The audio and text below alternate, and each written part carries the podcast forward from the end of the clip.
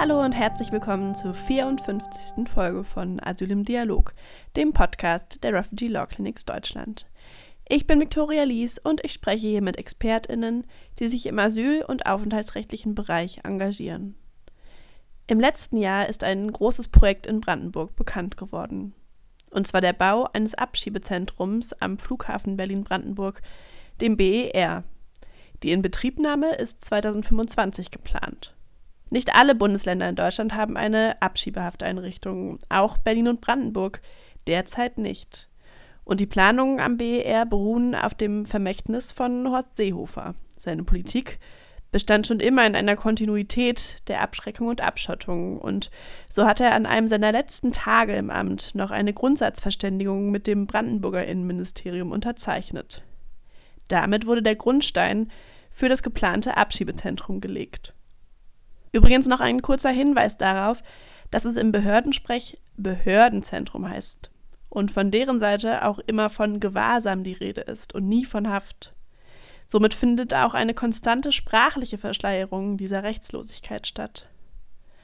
Meine Expertin in dieser Folge berichtet uns, wo wir gerade in diesem Verfahren des Abschiebezentrums am BER stehen, was noch getan werden kann gegen die tatsächliche Umsetzung was für immense Kapazitäten geplant sind und wieso das alles problematisch ist, erfahrt ihr in dieser Folge.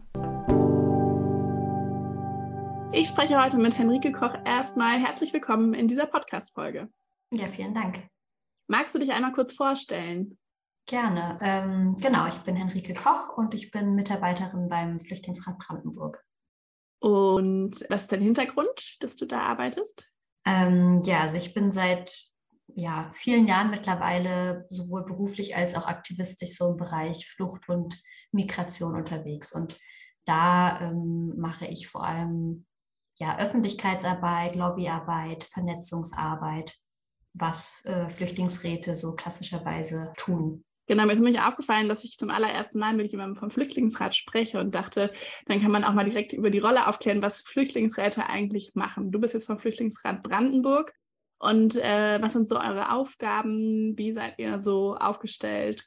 Ja, also ich würde sagen, also jetzt beim Flüchtlingsrat in Brandenburg, Bundes, also die Flüchtlingsräte in den verschiedenen Bundesländern sind recht unterschiedlich aufgestellt. Da gibt es welche, die haben irgendwie über 20, 30 Mitarbeitende, meine ich. Äh, in Brandenburg sind wir so, ich sage jetzt mal acht bis zehn, wenn ich Minijobs mitzähle. Genau, und was wir machen, also im Kern steht im Prinzip, dass wir parteilich an der Seite von ähm, geflüchteten Menschen stehen und dass wir uns für einen Zugang zu Rechten und für gesellschaftliche Teilhabe einsetzen.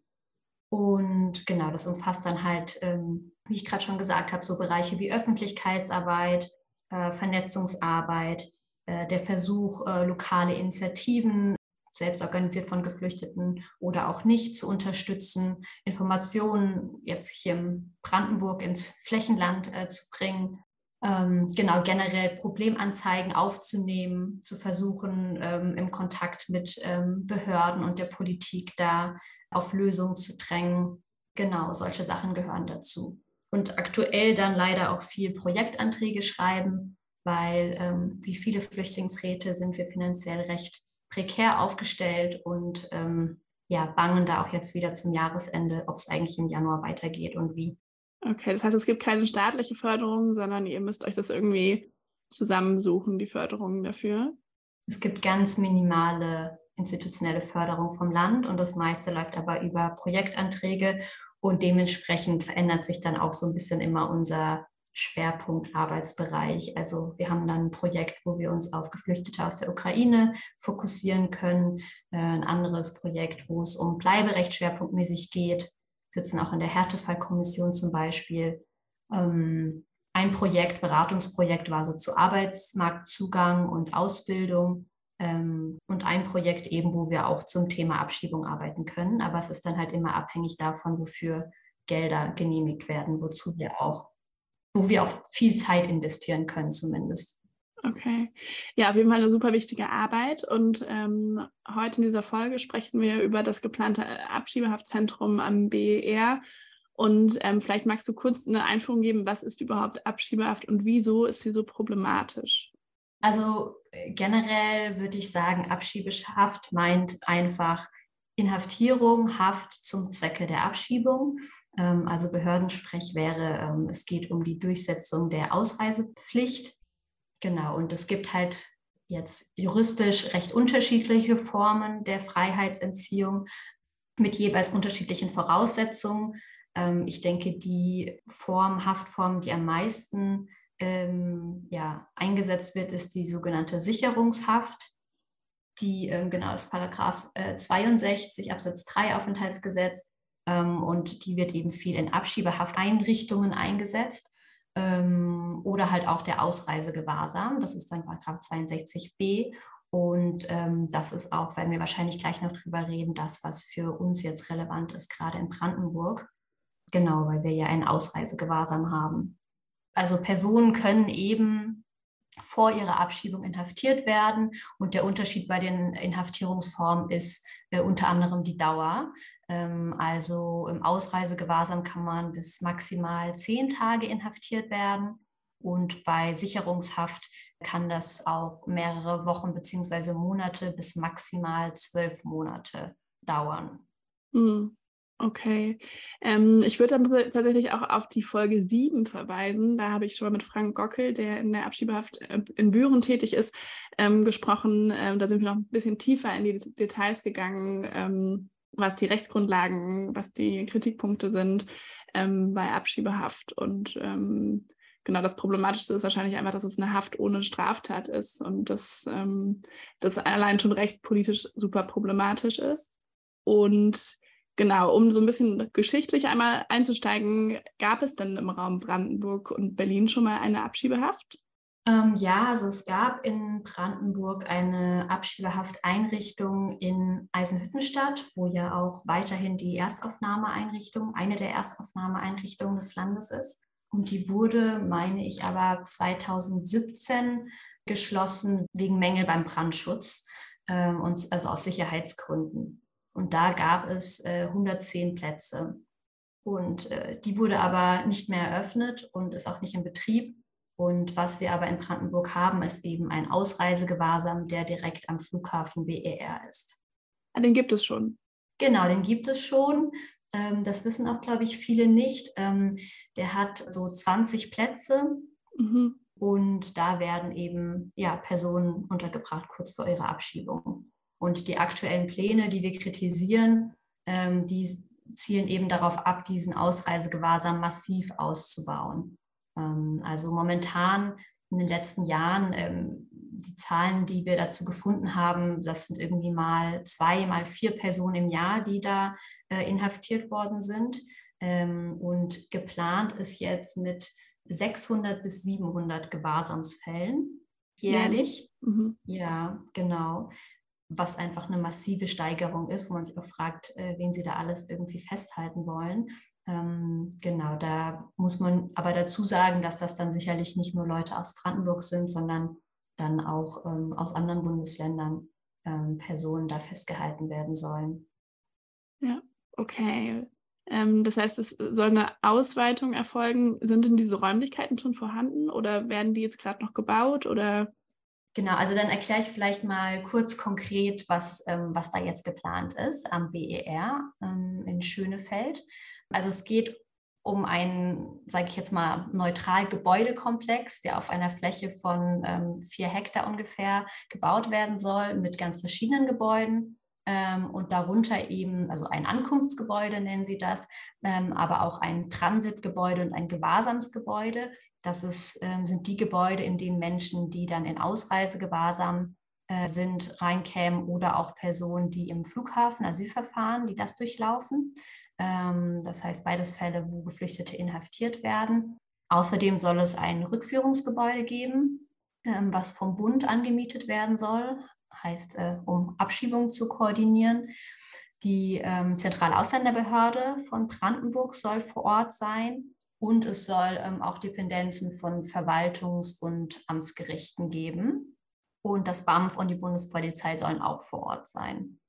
Genau, also das, die Idee ist eben, all diese Akteure an einen Ort zu bringen und ähm, da ist man auch stolz drauf. Also das hieß von Anfang an, als dieses Projekt in Schönefeld auch dem Gemeinderat präsentiert wurde, hieß es, das soll ein ähm, ja, Modellprojekt von internationaler Bedeutung werden, ähm, ein Vorzeigeprojekt, was so europaweit einmalig sei.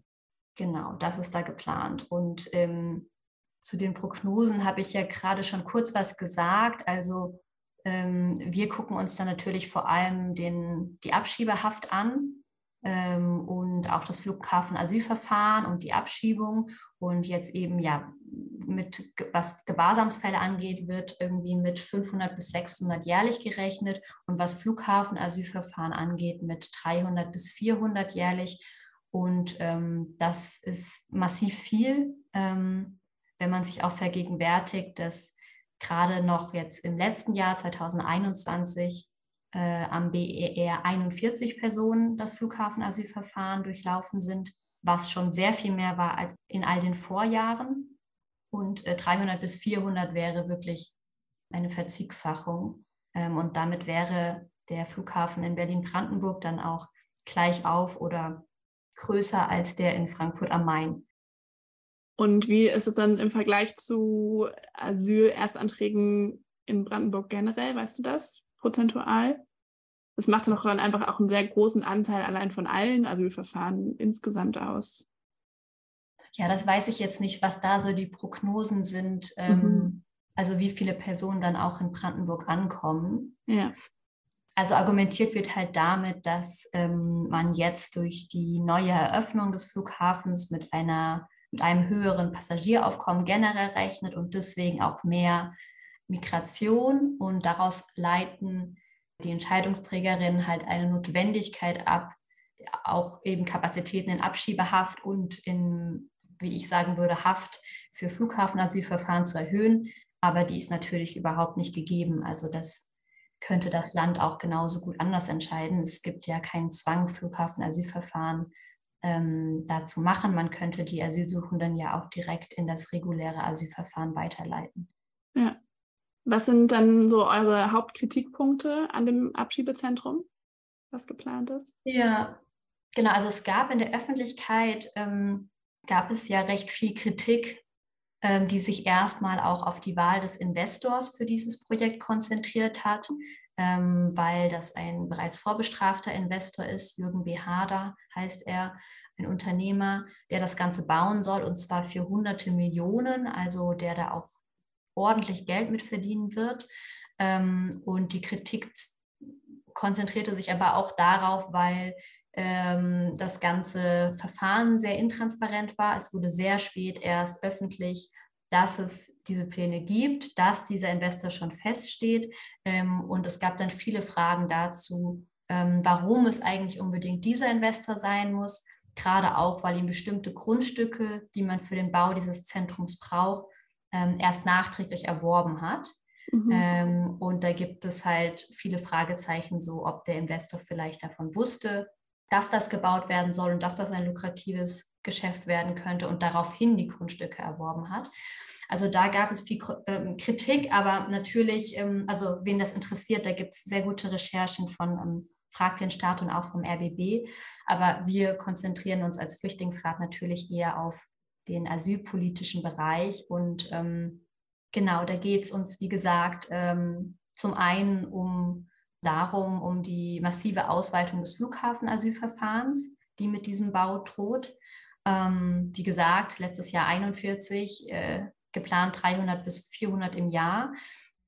Da kommen Personen rein, die aus sogenannten sicheren Herkunftsstaaten kommen oder über keine Pässe verfügen und ja, so ganz äh, knapp zusammengefasst sind Flughafenasylverfahren ja einfach Verfahren, die rechtsstaatlich höchst fragwürdig sind.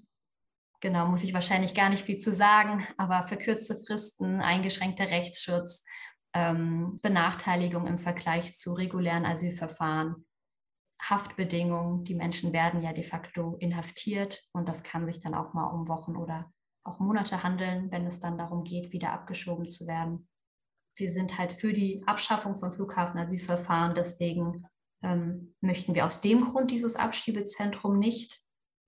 Der zweite Grund ist eben die Abschiebehaft.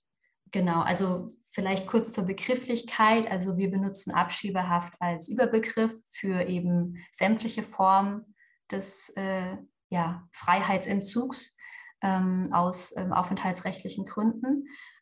Genau, und fassen da eben auch den Ausreisegewahrsam drunter.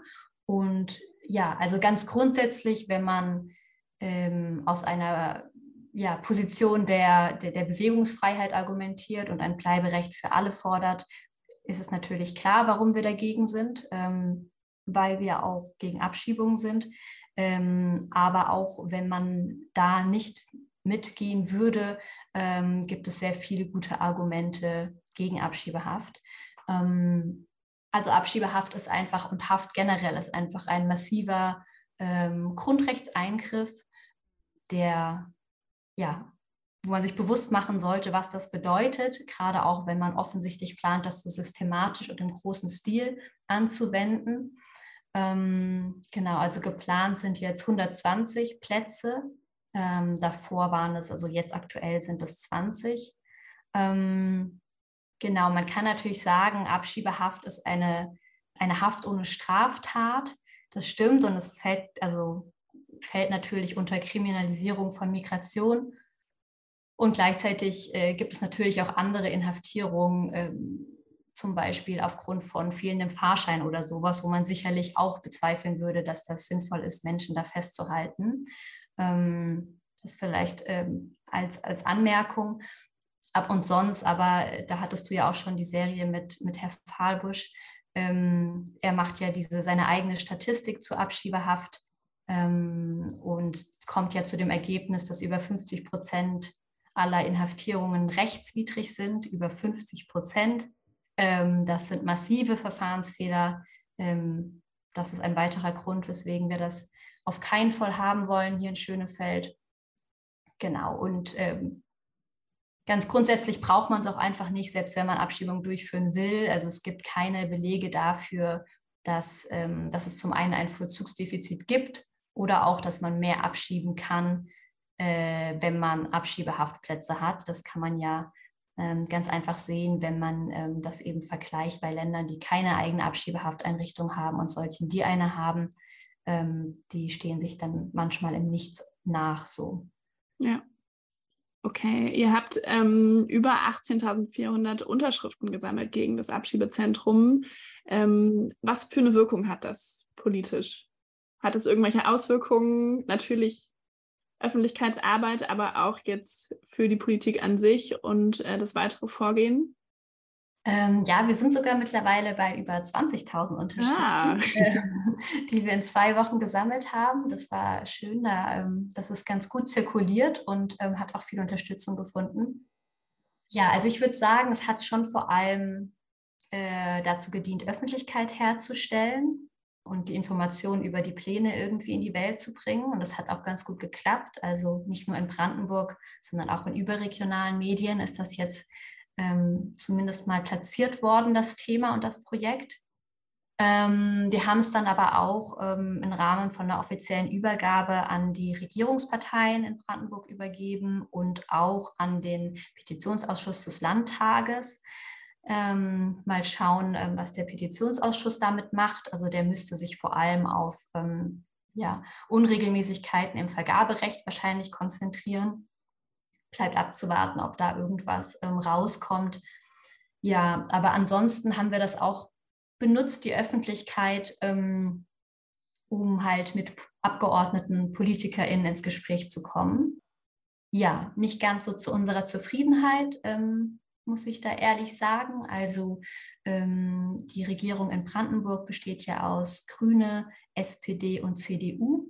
Und das Innenministerium ist CDU geführt. Die stehen natürlich hinter dem Projekt. Ähm, aber auch die SPD, was die größte Regierungsfraktion in Brandenburg ist, ja, steht fest hinter dem Projekt ähm, und geht da auf unsere Argumente überhaupt nicht richtig ein.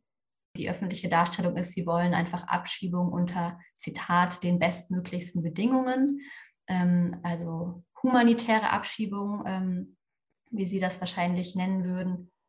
Äh, die Grünen geben zumindest öffentlich vor oder ähm, ja, äußern sich öffentlich kritisch zu dem Abschiebezentrum, ähm, sagen, sie wollen das in der Form nicht.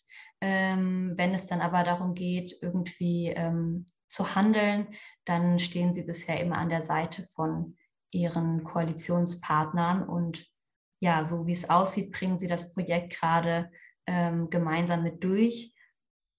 Jedenfalls die Gelder, die für dieses Projekt jetzt im Rahmen der Haushaltsverhandlungen veranschlagt worden sind. Okay. Ähm, wo stehen wir denn da derzeit? Also du sagst, es geht irgendwie um Haushaltsverhandlungen. Was für Entscheidungen müssen denn noch getroffen werden, bis dieses Projekt tatsächlich Realität wird?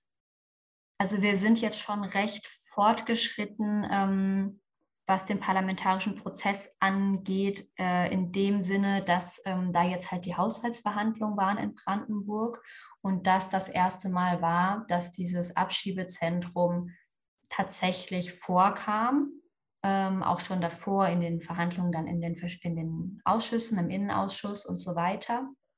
Und in diesem Haushaltsplan für die nächsten zwei Jahre in Brandenburg, da steht eine Verpflichtungsermächtigung drin äh, für Mieten und Pachten für das Abschiebezentrum und zwar in Höhe von 315 Millionen ab 2026 ähm, und davor auch schon für Personalkosten, obwohl das Zentrum noch nicht offen ist.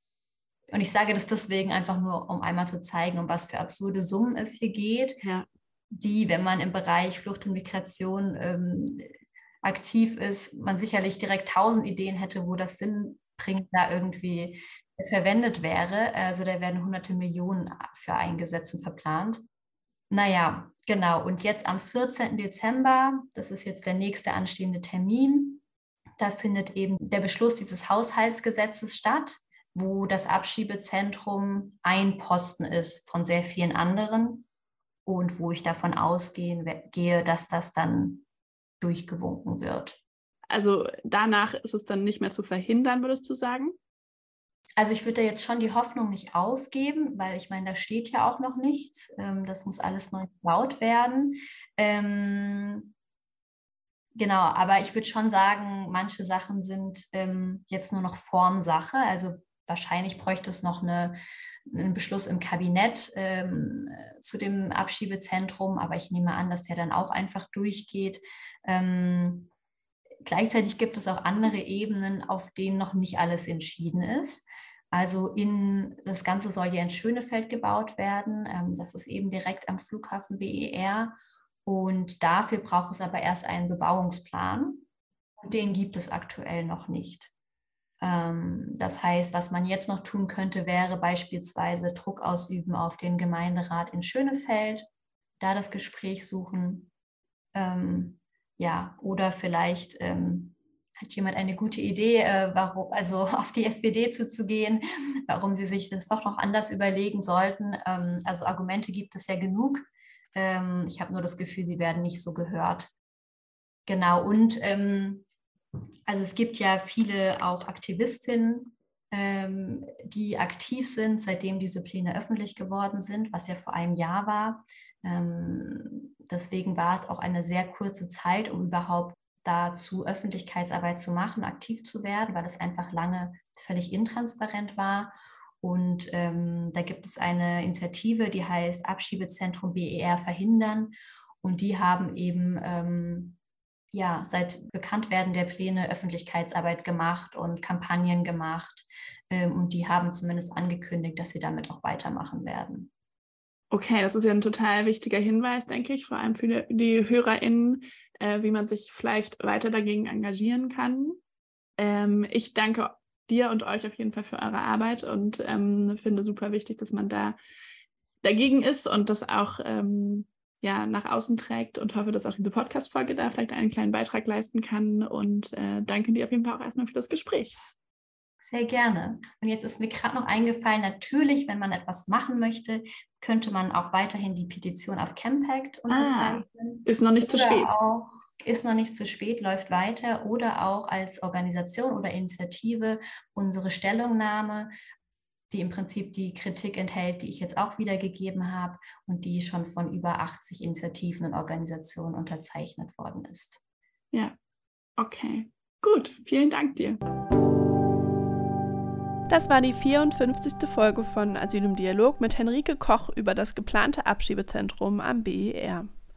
Zum Anlass der Haushaltsbeschlüsse im Innenministerium findet am 14. Dezember dann übrigens auch eine Kundgebung der Initiative Abschiebezentrum BER verhindern vor dem Landtag in Potsdam statt.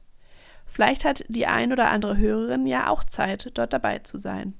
Und da die Kritik am Flughafenasylverfahren nur umrissen werden konnte, würde ich alle Interessierten auf die Studie Abgelehnt im Nirgendwo verweisen.